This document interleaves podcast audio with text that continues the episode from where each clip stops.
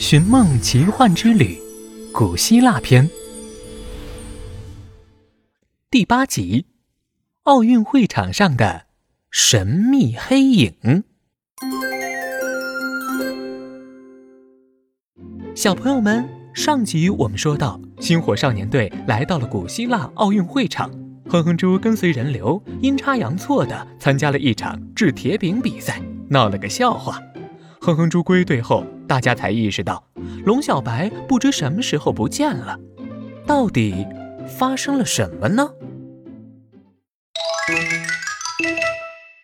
他们赶紧用定位器追踪了龙小白的位置，飞快地冲到定位点。此时的龙小白竟然被一群士兵团团围住，他们捆住了龙小白的手，企图制服他。放开他！小泼猴一跃跳进人群，挡在龙小白面前。你们想干什么？你们是没长脑子吗？这可是伟大的奥林匹亚运动会，女人是不允许出现在运动场上的，即便是观看也不行。带头的士兵傲慢地抬起下巴，用两个黑黑的大鼻孔对着小泼猴。这是谁定的规矩？小泼猴愤怒地质问。士兵头头趾高气扬地踱起步来。这是伟大的保护神赫拉克勒斯定的规矩。你看看这场上，呃，哪来的臭鸟？没等他继续说下去，河马憨憨口袋里的知更鸟一下子飞出来，窜到他脸上，扑棱着翅膀，疯狂地啄起了他的大鼻子。士兵头头捂着脸，连连后退，鞋子都跑掉了一只。样子十分狼狈，其他士兵见状，连忙拥向前去，帮头头驱赶小鸟。小泼猴趁机溜到龙小白身后，准备解开他手腕上的绳子，没想到被士兵发现了。士兵张牙舞爪，大叫着扑了过来，一双黑不溜秋的大手眼看着就要抓住小泼猴了。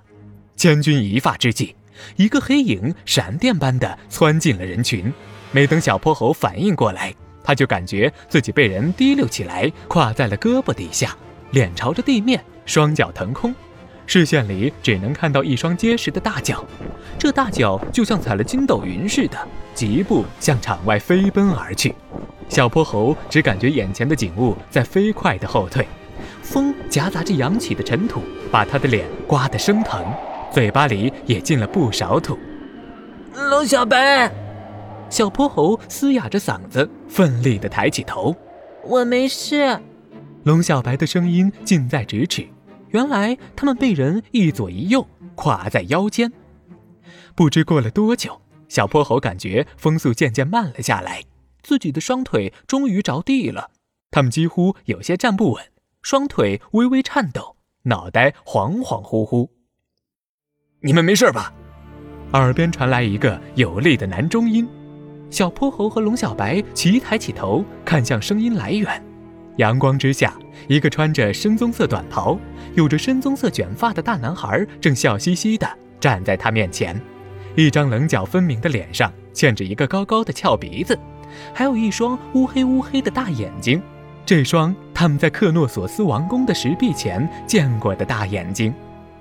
阿斯提亚，小泼猴和龙小白惊讶地张大了嘴巴。愣在原地，他们都认出了眼前这个大男孩就是他们在克诺索斯王宫遇到的少年，不过要比那时候高大健壮了很多。但是他为何会出现在这里？